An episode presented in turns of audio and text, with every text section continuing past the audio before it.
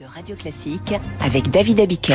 À 7h26, les coulisses de la politique avec David Doucan. Bonjour David. Bonjour. Chef du service politique du Parisien aujourd'hui en France, alors que le gouvernement Attal 1 se met en place, le Rassemblement national fourbit ses armes pour l'élection présidentielle de 2027.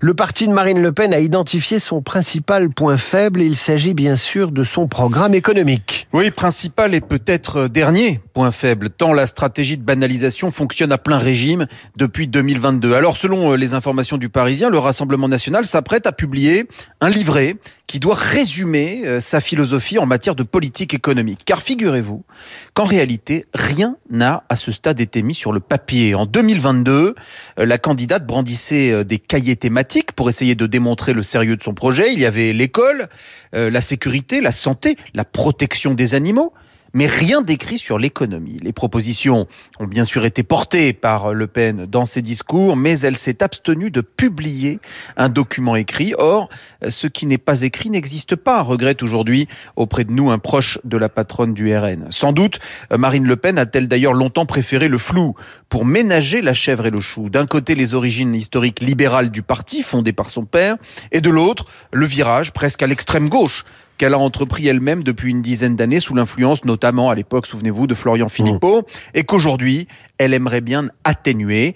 Le problème, c'est que du flou, naît la défiance. La défiance des milieux économiques qui voient en Marine Le Pen un danger. Oui, changer cette perception est précisément le but de ceux qui ont planché sur la copie pendant la période des fêtes, à savoir Jean-Philippe Tanguy, le vice-président du groupe RN à l'Assemblée nationale, et Renaud Labaye, euh, son secrétaire général. Labaye pose le diagnostic, je le cite, il faut rassurer les patrons sur les caricatures qui sont faites de nous.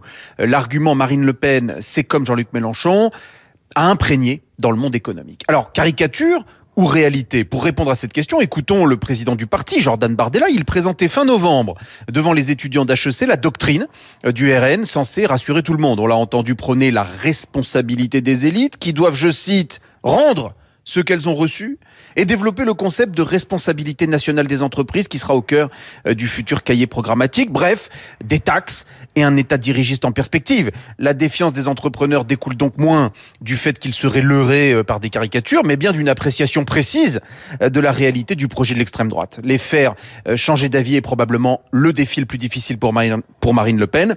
Et les attaques sur sa crédibilité dans le domaine des affaires économiques sont les dernières à encore faire mouche. Le Rassemblement national pro-business, affaire à suivre donc. Merci David, à demain.